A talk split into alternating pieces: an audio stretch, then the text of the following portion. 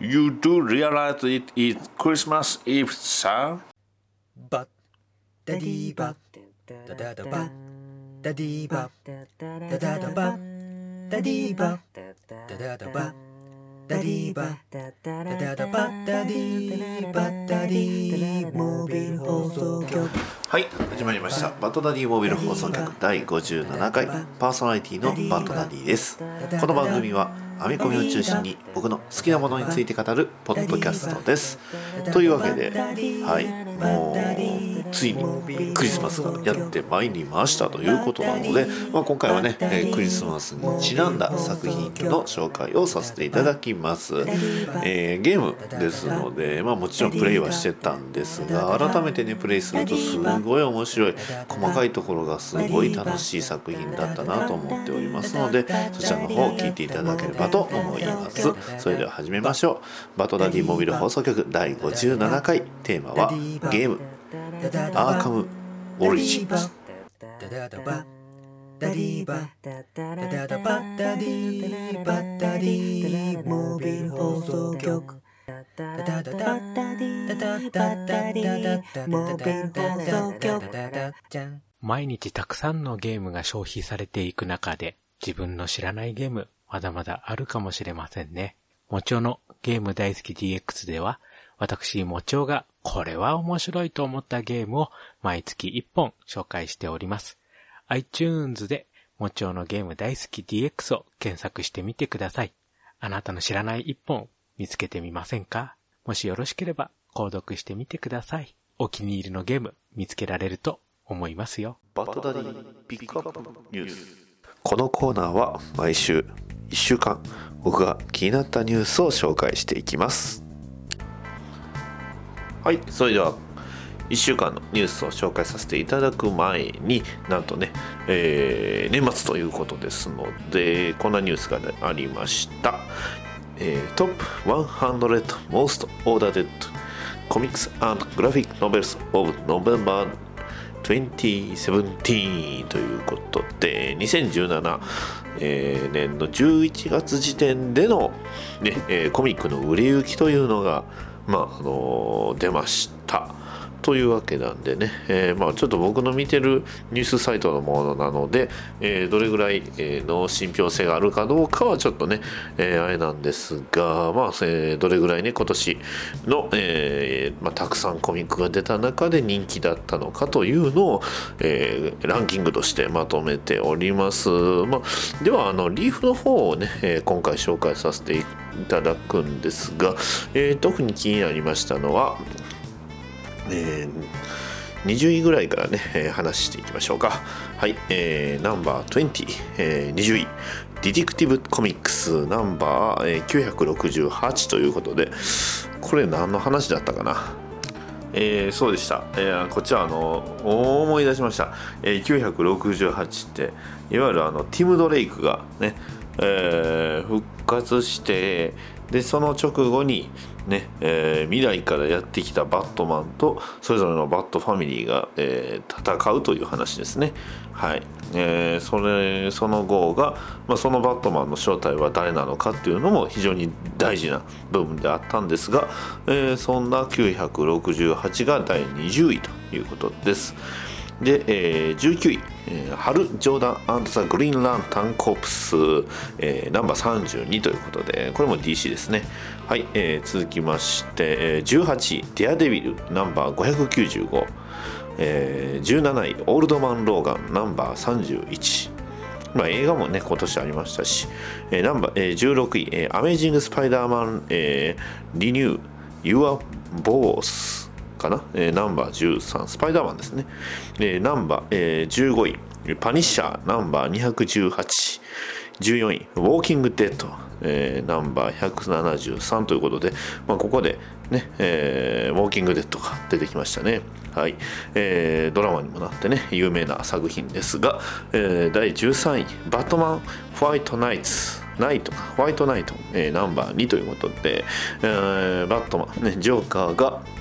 いわゆるね、あのジョーカーという姿を、えーまあ、あのなくしまして、えージョーカーとバットマンがまた別の、ね、意味で戦うという話なんですが、えーナンバー12、えーごめんなさい、えー12ジャスティスリーグナンバー33、え11位ジャスティスリーグナンバー32ということで、まあ、ここまでね、えー11位か20位から11位まで話してみ今、まあ、言うてみましたがいや全体的にやっぱり DC 多いですね。マーベルはデアデビル、えーローガン、スパイダーマン、パニッシャー。うん、まあ多いって言っても まあそんなもんですが、うん、なるほどなるほど。まあマーベルと、えー DC 以外っていう風になってくると、まあやっぱりね、えーウォーキングデッドがランクインしておりますが、はい、それでは、えーナンバーえー10位からね1位まで一気に発表させていただきます。えー10位。スター・ウォーズナンバー38ということで、スター・ウォーズがね、えー出ておりました。はい、続きまして、で第9位、バットマンアニュアルナンバー2。はい、これ本当最近出た話なんですよね。えーバットマンとキャットウーマン。ブルース・ウェインとセリーナ・カイルの物語でいや非常に良かった素晴らしい作品でした、ね、出てそんなに間もないのにねえーまさかの9位にランクインということで、はい。えー8位キャプテンアメリカナンバー695はい。マーベルですね、えー続きまして第7位バットマンザ、えーディバーステイター。これなんすかね。ディバステイターこれどのバットマンのコミッククなのか。まあバットマンとね、えー名前がついてる以上はおそらくえーまあ取り上げはしてないんですけどある程度見てたと思う。特にね最近の話だとある程度どの話なのかなと思ったんですがえーちょっとね、えー詳細があんまりわかんないですね。はい、えー続きまして、えバットマンナンバー、えー第6位がバットマンナンバー34、第5位がバットマンナンバー35ということで、はい、えっ、と、バットマンナンバー34、35ですので、えーいわゆる、えーバットマンの、えー、The Rule of、えーエンゲージえエンゲージメントかなの、あの内容ですね、えーセリーナ・カイル VS タリア・アーズグールということで。いや非常に盛り上がりましたよ。楽しかったな、えー続きまして、えー第4位バットマン・ロスト。これはあれですね DC メタル関係だったかな。えー次も次は確実にそうですね、えー第3位バットマン Who Laughs のナンバー1ということでこれはあの DC メタルですね。はい、えー続きまして、えー第3位。えー第3位と2位、えー3位がえらいああっちゅう間に出しましたが第2位は、えー、Doomsday Clock ナンバー1はい、えーレンタキュラーエディションということで、はい、レンタキュラーカバーになってるんですねいわゆる、えーロールシャッハーがしょ、えー表紙でね、えーまあこうちょっと角度を変えるといろいろこうマークが変わる、ね、いわゆるレンタキュラーカバーですね。が第2位。で第1位は、え、ドゥームズデイクロックナンバー1ということではいねえー、1、2がね完全にドゥームズデイクロックワンツーフィニッシュ。ワンツーというよりも両方とも内容一緒ですからね。はいまあでもドゥームズデイクロックナンバー1持ってたらそりゃナンバー2も欲しくなるよねということで一応これランキング見る限りではあの8月え7月か7月から11、10えー9月ぐらいまでの、えーランえーものが、えーランキング入りしているので必ずしも11月11月までのものとは限らないのかな。えーちなみに、えーとグラフィックノベル、まあ、いわゆる単行本サイズのものになりますと、ねえーまとまったものでかん、えー言いますと、えー1位が「スター・ウォーズ」えーダース・ベイダー・ダーク・ロードス、えーシスですが、えー1位、ねえー2位が「デッドプール」えーキルス・マーベル」えーユニバース・アゲイン」えー3位が「フラッシュ」ソフトカバー、えーランニング・スカード4位が「ワンダーウーマン」えーソフトカバー、えーじゃあ TP が TP の、えーゴッドウォッチというランキングにな,、ねなっております。単品単品では DC の方がすごい差で売れてるみたいなんですが、まあ、あのまとまったね、えグラフィックノベルの方ではえースター・ウォーズやマーベルの方もしっかりとね、えー人気が出て売れているということですのでさあ来年以降一体どんなコミックが出るのでしょうか。はい、えーそれではニュース紹介させていただきます。はい、えーまずこれはこれはニュースとしてすごいな、えー2018年におそらく、えー刊行予定の、コミックの情報ですね。はい。なんとそのタイトルはこれ DC なのかな、えーグリーンホーネットナンバー1ということでなんとあの、ねえードラマでも有名だったグリーンホーネットが、えー新たにコミックとしてこれはですねダイナマイトコミックですね。えーとまさかのね、えーダイナマイト誌のあの話をしてしまったんですがあこれを見るとなるとネットではどうなんですかね、えーコミックソロジーとかで見れるのかな。グリーンホーネットがはいあの油断しました。あの記事のタイトルがあのまあバットマンというかロビンの表紙だったんで どうかなと思ったら速攻でね、えーこれ2018年のえー3月のね、えーに、あ、マーチ、マーチ2018って書いてますね。えー2018年3月に刊行予定のコミックの情報が出ているそうです。えーグリーンホーネットが一番目につきましたね。はい。えーと、では、あと気になるタイトルとしましては、そうですねシャドウシャドウバットマンの、えー第6話目が出るみたいですね。えーバッシャドウ、えーザ・シャドウ・バットマンっていうね、シャドウっていうキャラクターがいるんですけど、えーそのキャラクターと一緒に展開しているシャドウ・バットマン氏の6話目ということなんですが、えーどうやらね、ダミアン・ウェインが登場するみたいですね。いいですね。なるほど、なるほど。はい、えー続きまして、えーポイズン・アイビー・ライター、エビー・チュ、ーえーリラーチング・グリーン・ホーネットということで、あ、ポイズン・アイビーを書いていた、あのー ライターさんがどうやらグリーン・ホーネットを書くそうです。はい。まあ今回はね、えーポイズン・アイビーに、えーフューチャーしたあのニュースとなっております。はい、えー続きまして、まあ、ここからはね日本のニュースを紹介させていただくんですが、えーこちらそうですねショープロブックス海外コミックスカタログ最新版が完成ということでね、えーアメコミの翻訳といえば、えービレッジブックスさんとショープロブックスさんだとは思うんですが、まあ、メインメインがねメインだと思うんですが、まあ、他にもね、えーおられますね。あのいわゆるあのアンソロジーを、えー出してくれるところもあるんですが、えーそんな中の一つ、えーショープロブックスさんより、えーこちら、えー海外コミックスカタログ2017から2018が出ました。結構ね大きめの本屋さんに行けばありますがえーっとね前僕が持っとったというかねもらったのが結構大阪の中でもだだいたいだいぶ大きいところの本屋さんでもらいましたね、えーただあの郵送の方がね140円切手を貼って、えーまあ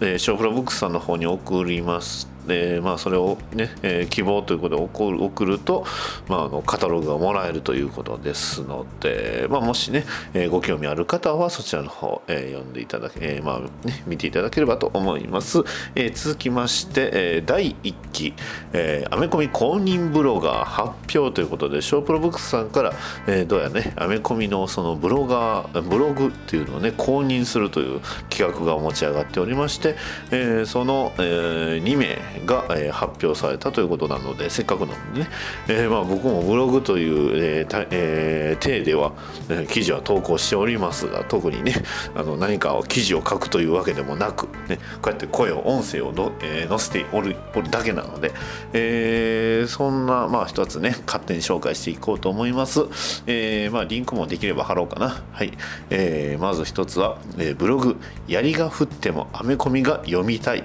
というね、えータイトルで、えードロさんという方がう出している、え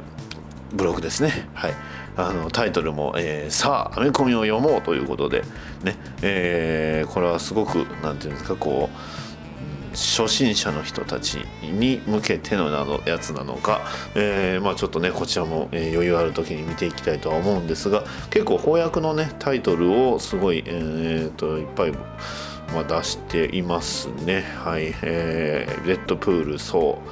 う、うん、デッドプールそうはいバットマンああアイアムスーサイド。基本的にはですね翻訳タイトルをたくさん、まあ、しっかりと文章を書いておられるということなのでね、えーちょっとこちらの方はリンク貼らせていただきたいと思います、えー続きましてもう一つもう一方が、えーサトダンズダイアリーということで、えーサトダンという方がね、えー出しているブログ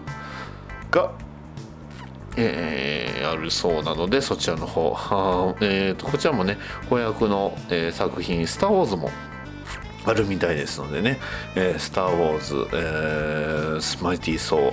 えーそして、えーアイアムえーバットマン・アイアム・ゴッサム」ということなのでいや非常に結構ねえー皆さんいろいろな、ねえーバナもあるみたいですね。アメコミ公認ブロガーということでね。はい。まああの僕うちはね、えー DC に偏っておりますのでえーこういうねことは絶対に、えーやらないんですが、まあ、ただね、えー、ツイッターの方を見てみると結構がっつりね、えー現象の方とかも見てはる方です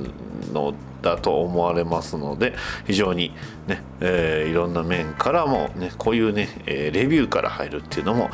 ありなんじゃないかなと、まあ、言ってしまえば僕もね、えーとあるねアメコミブログの方で、まあとえーキャラクターに興味を持って、えー非常にたくさんの作品をね、えー追うようになった口ではありますので非常にこういうのもある意味入り口の一つなんじゃないかなと思います。今回は以上です。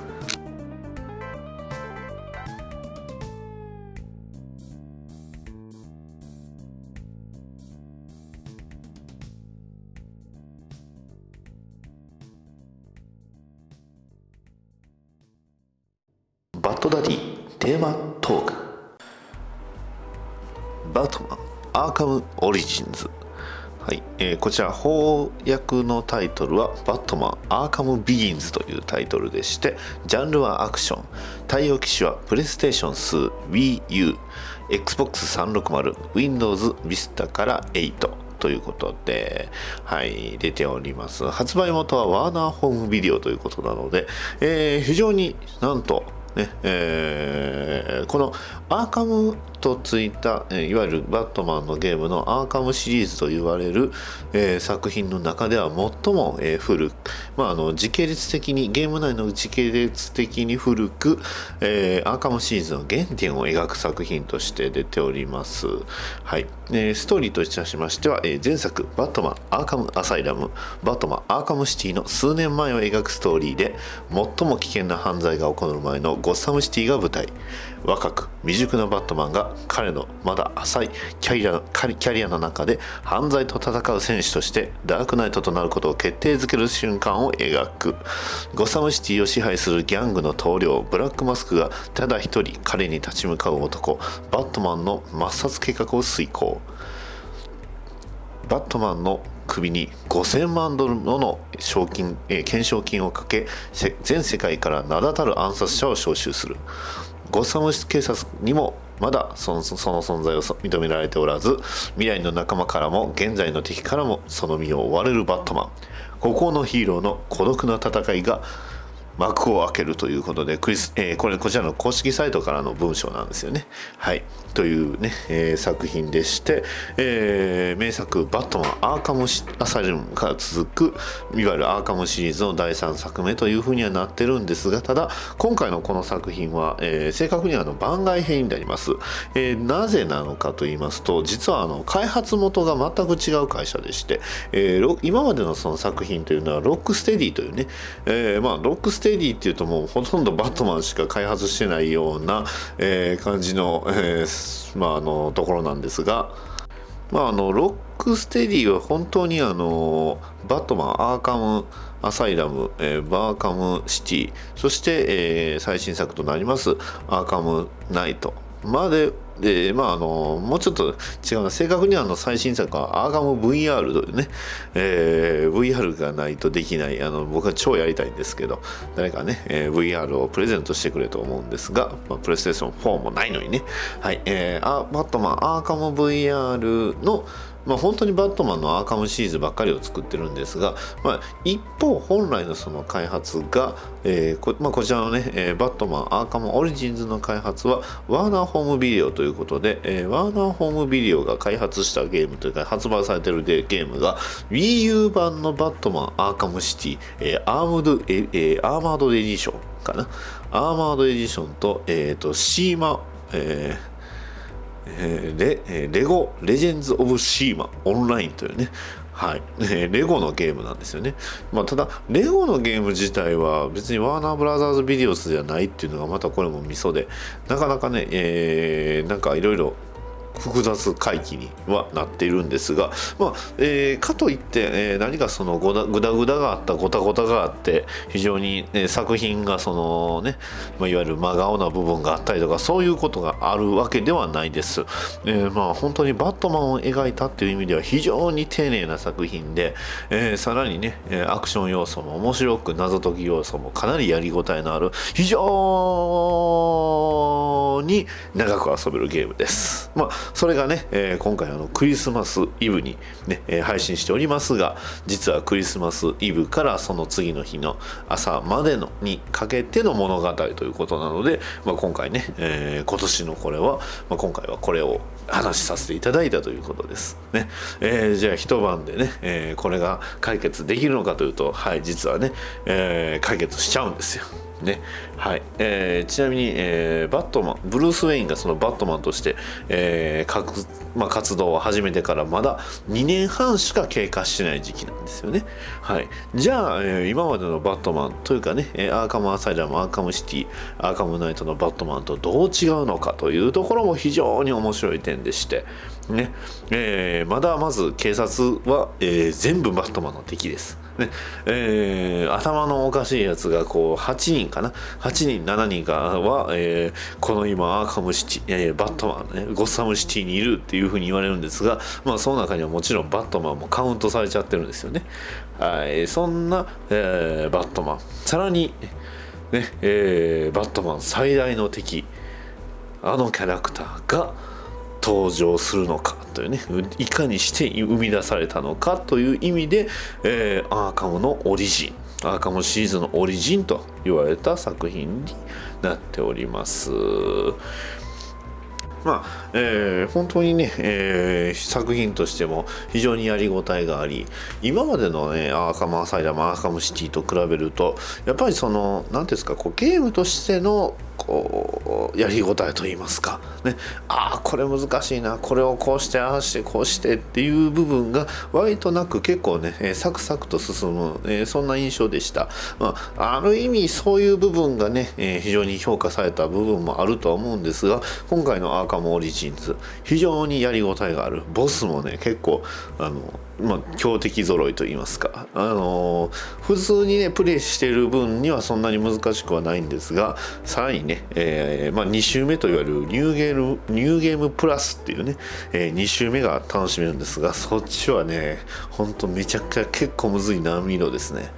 はい、さらに謎をね、えーまあ、あのマップ上、まあ、非常に、えーいわゆる箱庭ゲームですので、オープンワールドの中でバットマンを縦横無尽にね、えー飛び回りさらにね、えーあの犯罪者がいれば、ボコボコにボコボコにしてしまうというのが非常に楽しいゲームです。ねえいわゆるフリーフローコンバット、えプレデター戦闘、えー操作モードっていうね、えものがいろいろありまして、ねえまあ、街の中でもね、えフリーに自由に戦える、まあ、それこそねちょっと危ないなと思ったら逃げることも可能です。ねえさらに、えまあ、あの街の中、えまあそのステージの中、まあ、建物があるんですけどその建物の中に配置された敵に対して、えーいろんなバットマンの、ねえーガジェットや能力を駆使して、えーいかに静かにいかに、ね、見つからずにいかに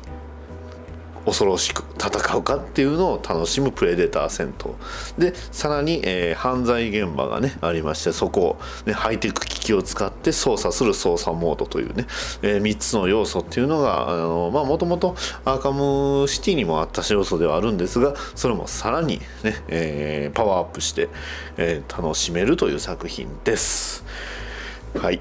はい。まあねあのストーリーに関しましては何喋ってもぶっちゃけいわゆるあのネタバレなんですよね。はい、ですので、まあ、あのあとは特徴としては、えー、マップがね、えー、アーカムシティの1.5倍の広さになってます。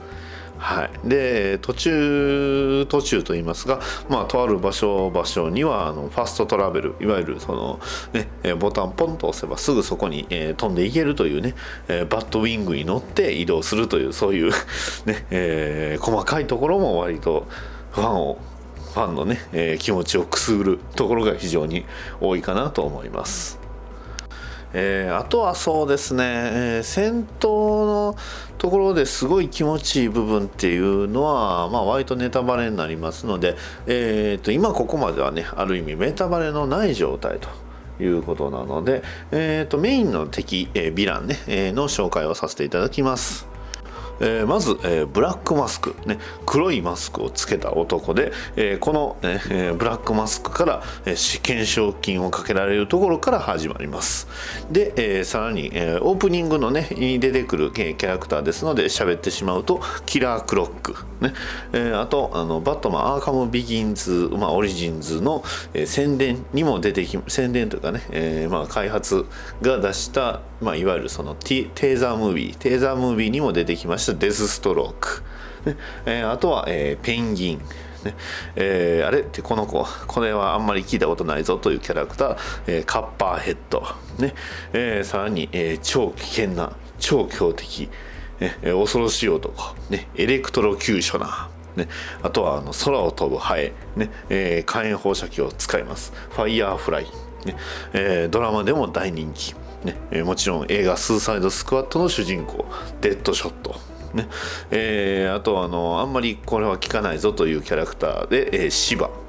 さらにさらに。まあこれはね、えー、もちろん事前の情報にもあるので言っちゃうんですがあのバットマンの宿敵強敵ベイン。さらにリドラー、ねえー、今回も悩まされますリドラー、えー、マッドハッター、ね、アナーキー。えさらにダウンロードコンテンツではミスターフリーズというバットマンヴィランとしても本当にメジャーどころばっかり大活躍するというそんな作品です、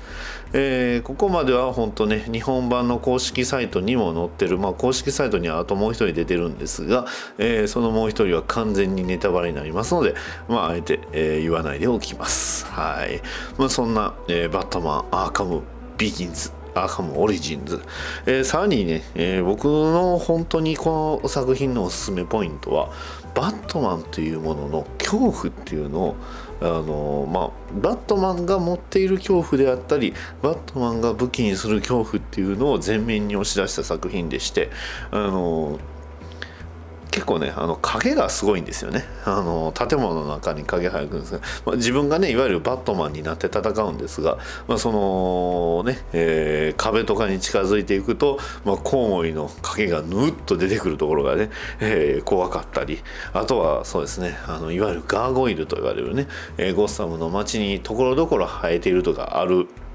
まあ、そのオブジェなんですけどそのオブジェの上に乗ってね、えーまあ、あの雪が降ってる、まあ、クリスマスイブですので雪が降ってる中吹雪の中にこうね、えー、下からこうね、えー、見上げて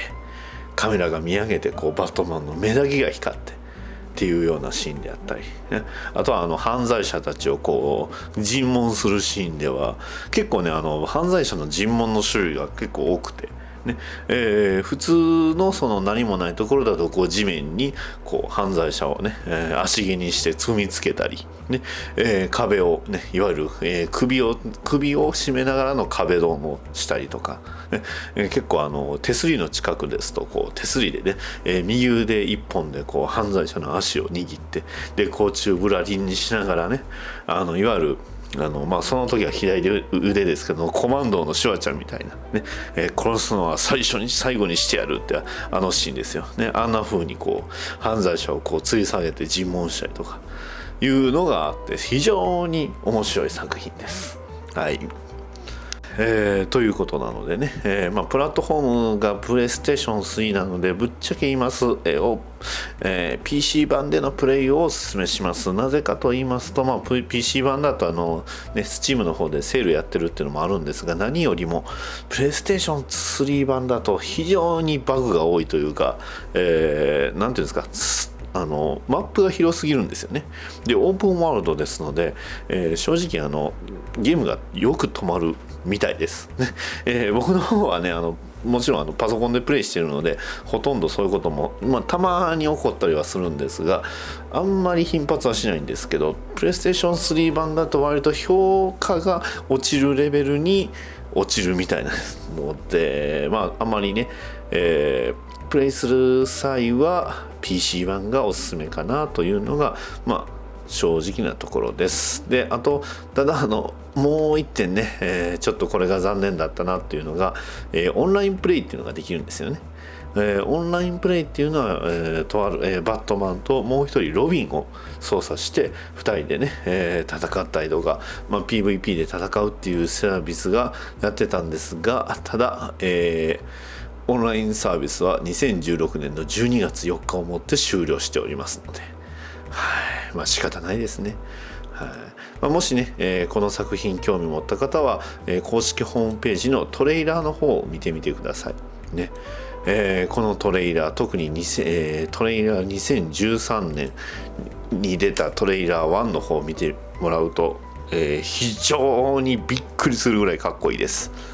なんとこのトレーラーなんですがえー、いくつかトレーラーあります？テレビスポットのトレーラーと、えーまあ、速報の、えーまあ、トレーラーとあるんですが、えー、こちらの方監督がティム・ミラー監督なんですよね。はい、ティム・ミラー監督っていうてあんまりピンとは来ないとは思うんですがいわゆるね、えー、マーベルのデッドプールの監督が、まあ、あの作ったムービーなんですよね。トレーラーなんです。このトレーラーがとにかくかっこいいと。まあ確かに、えー、トレーラー見てもあ確かにこの辺デッドプールだなっていうのが若干見えたりこれねあの日本では全然放映放映といいますか、えー、あんまり流れはしなかったんですがえー、あのトレイラーもう一つね、え、テレビスポットのトレイラーがあるんでそちらの方をね見るとね非常に切ないね、いいトレーラーがねあるんですよ。あですのでねもしね、えー、そちらの方も見ていただければと思います、えー、バットマンアーカムオリジンズテレビスポットっていうので YouTube でありますね、えー、そちらの方が非常に切ないあの悲しい感じではあるんですが非常にかっこいい、えトレーラーになっておりますのでもしねご興味ある方は見ていただければと思います。というわけなんでね、まあ、ちょっとここから先はネタバレありの、えー、ものになりますのでちょっとね一旦休憩を挟みたいと思います。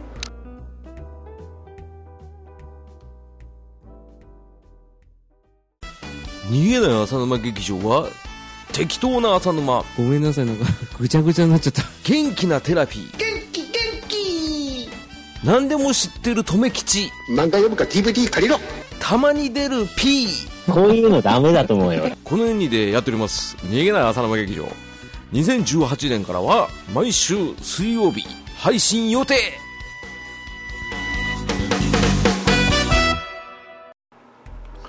はいというわけで後半戦ここからネタバレなんですが、まあ、まずトレーラーから話しましょうよね。えー、トレーラーこれあのこんなシーンないっすよねっていうトレーラー詐欺。いやあのこういうステージもありますしあのー、ねもちろん出てくるキャラクターもあるんですがこのシーンはないですよねって。ただでもデスストロークとバットマンの戦いのシーンがめちゃくちゃかっこいいんですよね。はい、まああのね、えーデッドプールやる監督がね、えーデスストロークを、えー実はやってたっていうのがなかなか面白いんですがいやこのゲームはねとにかくあの序盤のあのデスストロークまでが非常にいいというかデスストローク戦がねすごい楽しいんですよね。えー非常に、えー結構僕はここで何回も何回もあのゲームオーバーになりまくりましたね。ねあの非常にちょっと今までのそのアーカムシリーズやってた中で中でも屈指の難しさというかあのまあある意味何て言うんですかこう攻略法分かれば割とあっさり倒せちゃうんですけどその攻略法をその探すまでが結構時間かかるというか今までの戦術で、ねえー今までってバットマン今までの作品ってあのバットマンアーカムシリーズはもう結構力押しが多かったんですよね。で力押ししたり今までその雑魚と的に、えー通用してた攻撃が結構あのボスにも通用してたんですけどこのデスストロークがね雑魚に通用する戦術が全く通用しないというか。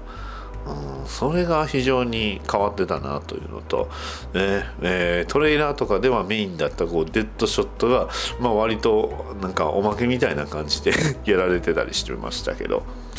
いやなかなか面白い作品ではありますよ。ね、アーカムオリジンズそしてね、えー忘れちゃいけないのが、えーもうここからね、あのーネタバレありでいきますけど、まあ、まさかブラックマスクことね、えーシオニスさんが非常にひどい目に遭いまくって、ねえ実は本当のメインヴィランはブラックマスクでもデスストロークでもペンギンでもデッドショットでもなく、ね。えーましてはベインでも、ね。えー X、えーえー X じゃないですね、えーエレクトロキューショナーですね。エレクトロキューショナー、あの、まさかの一撃でね、えーまあ、初めはキック一撃で倒せるんですが、えっていうね、えー強敵かって言わ言わ、ね、匂わせておいて一撃だったとか、えあとはあのペンギンに、えー偽装したというかねあのちょっとギャグっぽいあの彼ですね。はい。とか出てきたりとかするのがねいいんですが、えーまあ Wii 版、えーアーカムシティの Wii 版には存在していた BAT モードというものがあったんですがなんとね、えーその BAT モードえー今回のこのね、アーカムオリジンズでは、えーショックグローブというね、えー武器がありまして、え攻撃をね、いくつか重ねていくと、えまあ、電気が、えー溜まると、ショックグローブがの電気が溜まると。で、溜まった電気を、えまあ、解放することで、もうとにかく、え盾を持とうが、え非常に強力なね、鎧を着てようが、全くお構いなしで、ボコボコボコっとね、えー倒せまくるというねそういう、えーものがありましてこれをね持ってると大概の、えー雑魚戦はもうあっちゅう間に勝ってしまうというぐらい逆に言うとこれがない時はかなりしんどいです。ねえー特にあの、まあ、ニューゲームプラスモードだと最初から結構強い敵がねわんさかわんさか出まくるんでショックウェーブが手に入るまでがとにかくしんどいと。いうところですね。はい。まあ、えっ、と、じゃあ、えー本当のね、えー最終的なと言いますか、非常に大事なヴィランの話をするんですが、はい。えここまで、えもったいぶりましたが、えー公式ホームページ見ると一発で分かっちゃいます。ジョーカーです。そう。ジョーカーがとにかくジョーカーとはジョーカーがいかにして生まれたかという、ねえーアーカムオリジンズのオリジンって本当ジョーカーのオリジンみたいな作品なんですよね。ジョーカーとバットマン2人の、えーキャラクターのオリジンという、えー作品になっております。ねえ。まあとにかくあのジョーカーがなんとねこの作品ではジョーカー視点になってジョーカーの精神世界っていうのを体感できるというのが非常に面白い。ね、ですし、えーまあというよりもあのこのアーカムとは名前ついてるんですがアーカムオリジンズはどっちかというと結構まともな犯罪者というかね、えーヴィランが多いんですがあのアーカムアサイラムとかアーカムシティアーカムナイトは、まあ、割と頭のおかしなやつがわんさかわんさか出てたんですけどそれに比べると、まあ、ほとんどのねデッドショットデスストロークもやっぱ傭兵ですのでね、えー割と行動原理決まってますしってなってきたり、まあ、あのブラックマスクもね、えーやっぱお金のためね、えー政治経済ののためっていうね、えーの部分が自分のね、えー欲のためっていう部分が非常に強いんですがまあジョーカーが際立つ本当にジョーカーのおかしさが際立つ作品ですね。えーのまああのシーンとしてこう、ね、あのキャラクターが、まあ、とあるそうキャラクターが、えーまあ、調査を、ね、えーキャラクターの死が、まあ、死んでる部分の、えーしょうえーその現場に行って調査をするんですがなんでこんなことをするんだわからないっていうのが最初のバットマンなんですよね、えー犯人の意図が全くわからないというところで、えーやってる側も本当にねあのこのアーカムオリジンやった時僕はあのジョーカーが出るっていうのは知らない状態でやってたので非常に楽しめました。ね、え ー本当にバットマンの視点になって本当バットマンごっこをとにかく濃密に楽しめるゲームですのでいやー本当に面白い。いいゲームですよ。まあどうしてもね、えーまあ、バグやフリーズが多いっていう部分が、まあ、今プレイする分にはそこまであのね今基本ゲームでねパソコンのゲームで遊ぶ分にはそこまで気になる、えーレベルのバグ、えーフリーズの多さっていうのはないですね、えーただやっぱりねどうしてもあのゲームのシステムとしてのその、まあ、コレクター要素、ね、エニグマの脅迫ファイル、えーサイラス・ピグニーの日記アナキナーキーのタグっていうのがあるんですがそちらがねやっぱりマップが広すぎてしんどい。で、えー探すのにも高低差がね、えーない上にその地下に、えーまあ、地図上ではこうここにあるんですけど実は地下から回っていかないといけないっていうのが非常に多いっていうのがまあ難しいかなと思います。あとはあのロード時間が長いっていうのもありますね、えただ、まあ、あのこれはあのプレス3でプレイするのはかなりしんどい。っとだけは言っておきます。ね。まあ、ポッドキャストを聞いてる方は、PC でゲームするよりはおそらく、えーコンシューマー機でゲームされる方の方が多いとは思うんですが、どうですかね。プレステ3版、プレステ4に、えーアーカムシティとアーカムアサイラムは、確か HD エディションだったかな、であったとは思うんですが、アーカムオリジンズをね、えーこちらプレステ4とかで出してくれた方が嬉しいし、できればね、スイッチとかでも出てくれると嬉しいかな。ねまあ、アーカムシリーズをね、スイッチで出してほしいとね、えー思っている数少ない人間だと思いますので、僕は、まあ、出たらおそらく入手はするとは思います。はい、あとはあのタイトルの話ですね、えーアーカム・ビギンズというのが翻訳のタイトルなんですがやっぱりね話としてはオリジンズの方がねいいなっていうのがまああのえーまあそれはね、えーいろんな部分でもよくあるよくある話なんですが、まあ個人的にはアーカム・オリジンズの方が、えー作品としてはやっぱり合うかなとは思ってるんですがね。はい。まあそんなアーカム・ビギンズオリジンズ・ビギンズですよ。えー携帯というか iPhone のねアプリの方でもあるんですがこれはねあの覚えてわか分かる人いるかね？いるかな、えー Infinity Sword っていう、あのーゲームがありまして Infinity Sword だったか Infinity Infinity Knight だったかな？僕僕自身もねあの曖昧なんですが、まあ、いわゆるその、あのー剣でこう、ねえー騎士がこう剣で敵を攻撃してであの防御したり、えーまあ、そういうのを繰り返して敵をどんどん倒すっていう結構 iPhone でもわりかし、えーメジャーになったのはそこそこ前の作品というか、えゲームがあったんですが、まあ、それのシステムを丸まんま使ったバットマンのねゲームがあるんですよね。あのそのゲームでぶっちゃけねいろんなスキンっていうのはネタバレは食らいまくるんですが、まあ、今回もね、えーアーカムえーオリジンズも、えーそれまでの作品と同じように、まあ、あのスキンっていわゆるそのバットマンの格好を変えて遊ぶことができます。ただ今回のねこのバットマンアーカムオリジンズのバットマンのスーツっていうのが非常にかっこいい、えーどれぐらいかっこいいかっていうと難しいんですが、えー結構あのなんていうんですか今までのそのアーカムシティアーカムオリジンズでは割とぴっちりきっちりと言いますかね、えーとまあ、コミックに非常に近い感じなんですがこちらのアーカムオリジンズのはあのコミック部分っていうコミックっていうよりはどちらかというと、えーダークナイト寄りな感じのデザインなんですよね。しつつそうしつついわゆるそのバットマンノエルっていうね、えーまあ、あのバットマンの中でもそのクリスマスバットマン版クリスマスキャロルと言われるような作品があるんですが、えーそのバットマンノエルの、えーイメージもありつつ本当にね、えーしっかりとバットマン、まあ、鎧というかどっちかっていうとレザーアーマーっていうね、えー騎士の騎士というか剣士とかのあのレザーアーマー西洋のね、えー剣士のレザーアーマーっていう部分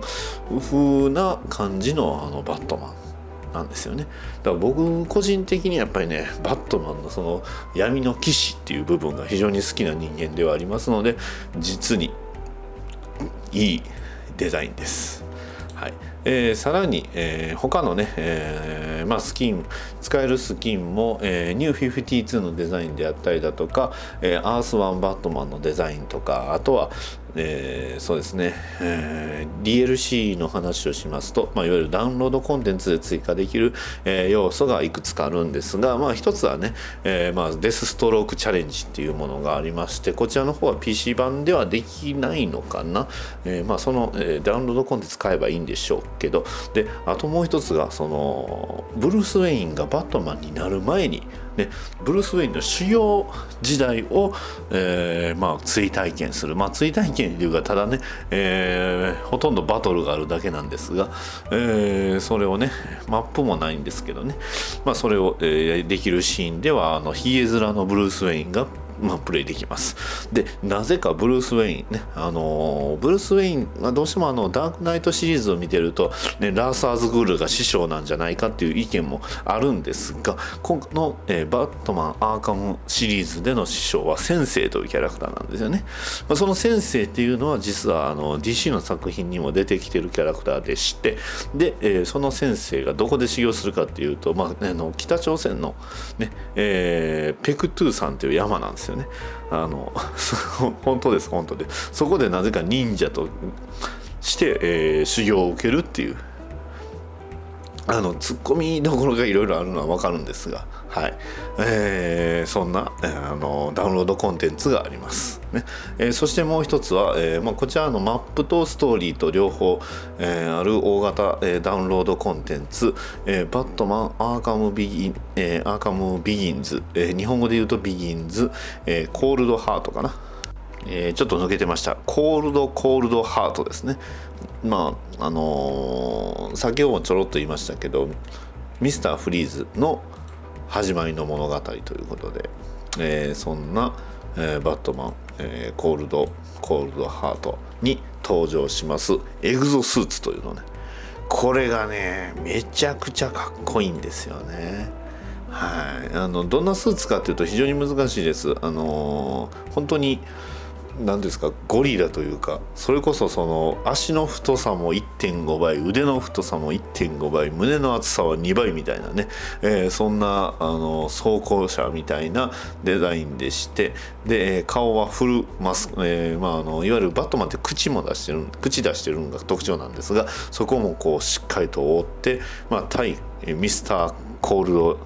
ミスターフリーズがミスターフリーズ用の、えーバットマン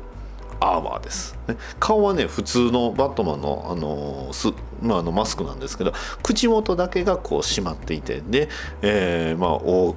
すごい大きい鎧を着てるっていう。ね、ただ実はねこれがあのハニカム装甲を採用していてこう全く動きには支障がないって言ってね、えープレイする分には全くあの関係はない。こうあのね重鈍とか重いとかそういうのはないんですが、まあ、見た目がとにかく重くて、まあ、僕の中では非常に大好きなスーツのうちの一つです。そんなエグゾスーツが出る、まあ、このスーツをね、えー着てえ遊びたいがために、え DLC を買うっていうのは、まあ、間違いなくありじゃないかなと思うんですが、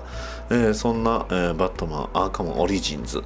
はい。ね、ここまであの大興奮で話してしまいましたが、まあ、ぶっちゃけね PS3 だと、えー非常に、えープレイしにくいっていうのともしかしたらそれをね、えー検索しているとなんとプレイステーションビーターバットマンアーカムビギンズブラックゲートというね、えー作品にもしかしたら、えー出会えるかもしれません。こちらははい。あのバットマン、えーアーカムオリジンズの、えー PS ビータ版。かと思いきや、えー全く違います。ね。はい。あのー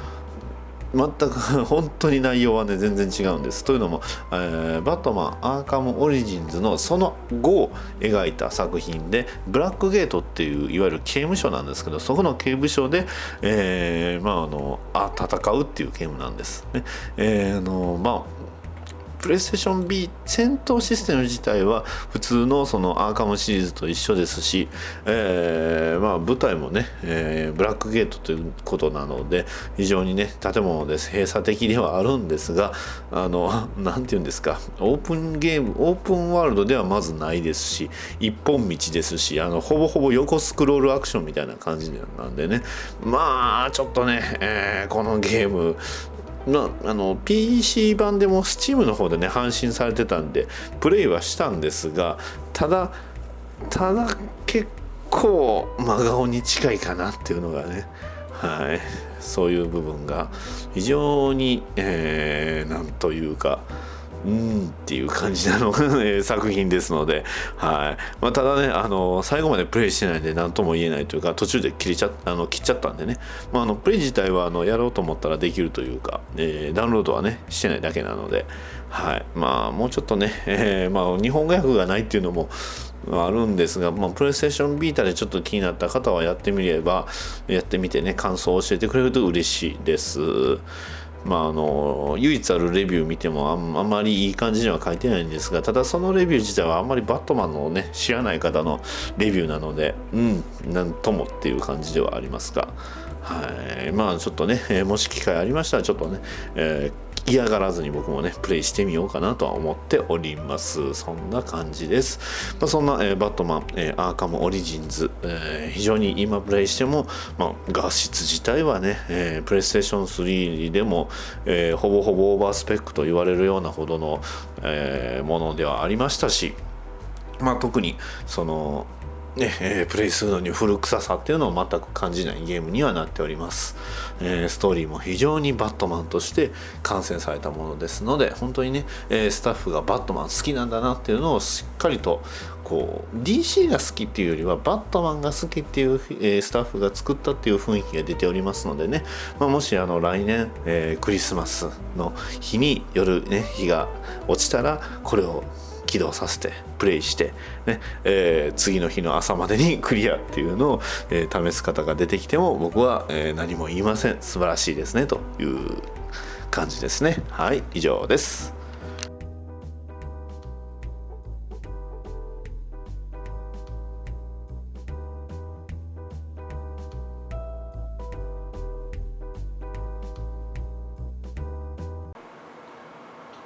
答えは得た。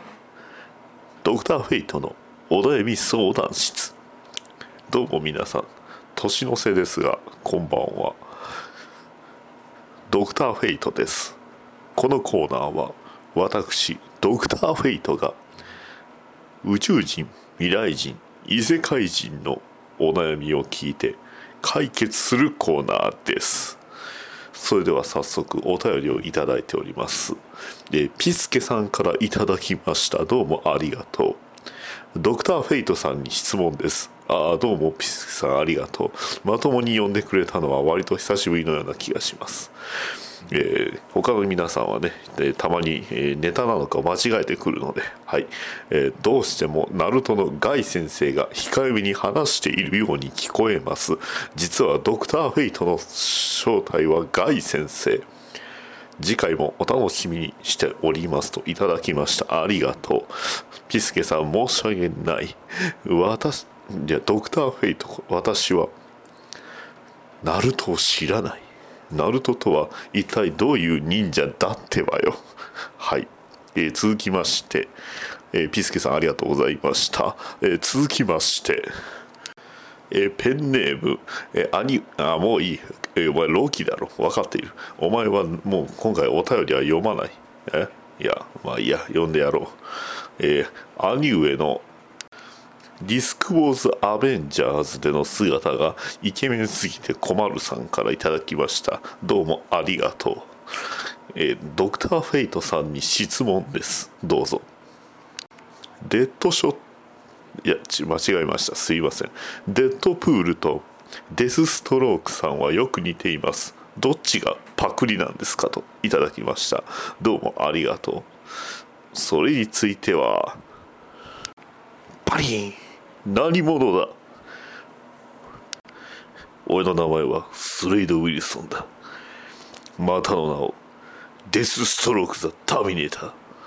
なターミネーターといってもシュワちゃんは関係ねえぞ。デス・ストロークがやってきたか。なるほど。だが入り口から入ればいいのになぜこのホール・オブ・ジャスティスの窓ガラス数少ない窓ガラスをわざわざ割って入ってくるんだ？な。そんなことするとホール・オブ・ジャスティスの誰かヒーローに怒られてしまうぞ。主に私が。そんなことは関係ない。今なんつった？ななんだ？えっと窓ガラスを割ってそうじゃないそこじゃない。そうだ？あの俺と似ていると言われるあの傭兵の話だ。どういうことだ？な半分。俺は全然違うぞ。刀2本持ってるし銃も使うがだが俺はなあの3次元4次元とかそういうのを次元の壁を越えて話はしないしついでに言えばどっちかというと誕生のなあの年登場の年月で言えば俺の方が若干早いはずだ。あなんでそういうふうに言われなきゃダメなんだ。なまあまあ落ち着け。誰がよく似ているとかそういうのはよくある話だ、えー、各いう私もいろいろあった。だがな。でデスストロークよ。今お前は今やお前は翻訳本も最近出ているしそれに映画でもそろそろ出てくるんだろう。ドラマでも大人気だった。なそういう意味ではド私ど私ドクター・フェイトなんかどうだ？な。あのコミックでも最近 DC、えー、ダークナイトメタルでえらい目にあったし。な。あのなんか最近出てたあのミニシリーズがあのドクター・フェイトでは割とあのなんかこけたというか滑った感じは多々あったな。それに比べればお前は非常に恵まれているな。あのそそうだな。あのレゴバットマンね。えー、ゴッサム大脱出、あのあの DVD あの見てもらえば分かるんだがあれでデスストロークお前はほぼ主役級じゃないかな。あのそういう恵まれたやつかな。あの俺は恵まれてないとかな出番が少ないとか言われるともっとマイナーなヴィランたちが怒るぞ。ヒーローたちも怒るぞ。な分かったか？だからお前はもうあの恵まれてるんだ。あそれを自覚した上でなあの発言するというのを忘れるな。ふん。だが俺は勘弁な。ら俺は一番嫌いなのはなこの世で一番嫌いなのはオリバー・クイーンとあとデッドプールに俺が似ているというやつだ。なそういうことをするやつはこの俺の刀をサビにしてやるからな。それだけが言いたかった。じゃあな。言ってしまった、はあ、本当にこのアドバイスで良かったのだろうか。時々こういうふうに悩むこともあるが私は元気です。はい。それでは以上だ。まあそんな日もあるだろう。ではな良いクリスマスをさらばだ。お便りのコーナー。はいそれではお便りを紹介させていただきます、えー、ピスケさんからいただきました。ありがとうございます。バットマンの映画は多すぎて選べないのですが一つの選別基準がまたできました。また借りに行く時に参考にしますとのことです。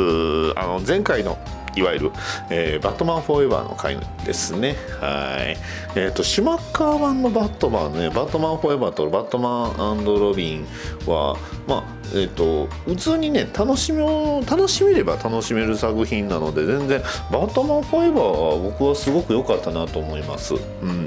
ですのでね、えー、ぜひぜひまあどうしてもねあのダークナイトっていうねあの存在がやっぱ頭一つ飛び抜けてあのまあ、一般受けしたというかね、えー、皆さんに大人気の作品になりましたのでどうしてもバットマンというとそっちに引っ張られてしまう部分も多々ありつつね、えー、近年はね割とそういうイメージからだの脱却っていうのが割といろんな試行錯誤してたのかなと思います。そういう意味ではねコミックがすごくいい感じにバットマンっていうのを突き詰めてでゲームでも、えー、バットマンっていうのをこうねあのー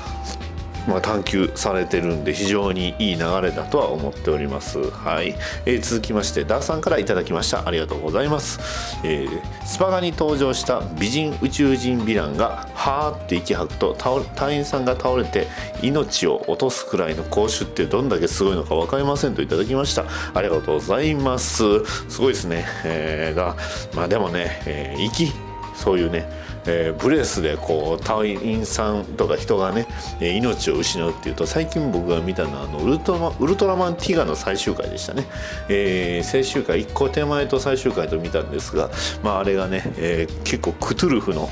あのー怪獣がでかい怪獣が出てきまして、ねえーいわゆるクトゥルフ神に、まあ、ぽい感じなんですよね、えーそんな怪獣に対してウルトラマンティガが、ねえー世界中の子供たちの、ねえー力を合わせて、えー願いを持って、えー倒すという。そういうすごく、ね、希望に満ち溢れた話でしたので、まあ、おそらくね、えースーパーガールもそんな希望に満ち溢れた倒し方をしたんではないでしょうかと、えー感じですかね、えーなんちゅう返し方やという感じです。はい。ダーさんありがとうございました、えー続きましてヒルアンドンさんからいただきました。ありがとうございます。バットマンフォーエバーは未見でした。ダディの話聞いてみたら面白さ増しそう。吹き替え版も気になりますね。といただきました。ありがとうございます。むしろね僕もあの字幕版を見ずに吹き替えの方で楽しんだのであの本当にあの竹中直人さんの「バットマン」ブルース・ウェインっていうのもなかなか、うん、すごく渋くてよかったですよ。ねあのーすごいこうバットマンのこうなんていうんですかこう不器用な感じっていうのが出ててはいそれはそれで、えー不器用ではありつつもこうちょっと面白いことを言おう言おうとしてるっていう部分がすごく良かったです。ね。はい。そんな感じですかね。ヒルアンドンさんありがとうございました。今回は以上です。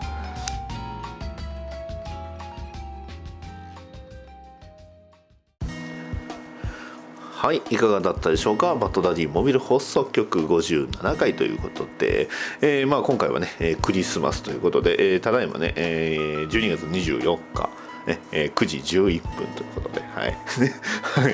そんな時間にねギリギリで収録してるんやっていうね。エンディングはね割とギリギリに収録してます。あの何かね会った時とかはこう言いたいなっていうのがやっぱギリギリまであるんで。1週間経ってしまうとどうしてもねあのあこれこうあれよあれよっていうのがやっぱ薄れてしまうというか、まあ、ライブ感って大事だなっていうのはその辺はまああるわけなんですが、まあ、特にね、えー今回は特に、えークリスマスということなのでね、えーまあ、僕はこのクリスマスの時期はバットマンアーカムオリジンズでね、えー犯罪者たちに、ね、バットラングや、ね、げんこつや、ねえー脅迫っていうクリスマスプレゼントを渡しまくってましたというそういうね日々を過ごしております。まああのその前の日がねどうしてもあの娘の誕生日なんでねあのその時にケーキやらプレゼントやらいろいろなね催し物はそこで済ませてしまうっていうのが割とこの23年は そんな感じなんではい。クリスマス当日ってそんなにあの肩肘張らないのがうちの家なので、はい。まあ、そんな感じですかね、はい。えー来週で、えー来週が、えーちょうどじちょうど12月31日となりますのでちょうど来週で、えーバッドダディモビル放送局は、えー2017年の分は、えー終了という形になります、はい、またね2018年、えーまた配信の方ね、えーこれからも続けていこうと思いますのでまたえーまあ、なんていうんですかこう応援の方、ね、ハッシュタグでのコメント、まあ、もらえればメール、あとは iTunes のレビューの方もまたお待ちしておりますのでそちらの方もよろしくお願いします。はい、えーそれでは終わります、えー次回は、ねえーもうすでにね、えネタは決まってるんですけど2017年僕が今まで見た2017年に発売されたのかな？発売されたあコミック。えーベストエピソードベスト10エピソードベスト10と、えー移住いわゆるリーフですね。リーフね。ベスト10というそういう、え2本立てでお送りさせていただきますので。はい。そうです。最後はねあの現行のコミックも含めたもうあの何ていうんですかアメコミ知らない人を完全に引き離す、はい、話をさせていただきますので、はい、またそちらの方もお楽しみに。はいそれでは終わります。以上です。バトダディモビル放送局ではお便りを募集しております。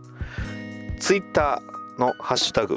ハッシュ BDMH ツイッターバトダディモビル放送局の絵の DM メールアドレス。BATDADDYMOBILE アットマーク Gmail.com へのメール。もお待ちしております。ポッドキャストのレビューの方もお待ちしておりますのでもしよろしければそちらの方も書き込んでいただきますとバッドダディ喜びます。それでは次回の配信まで。さよなら。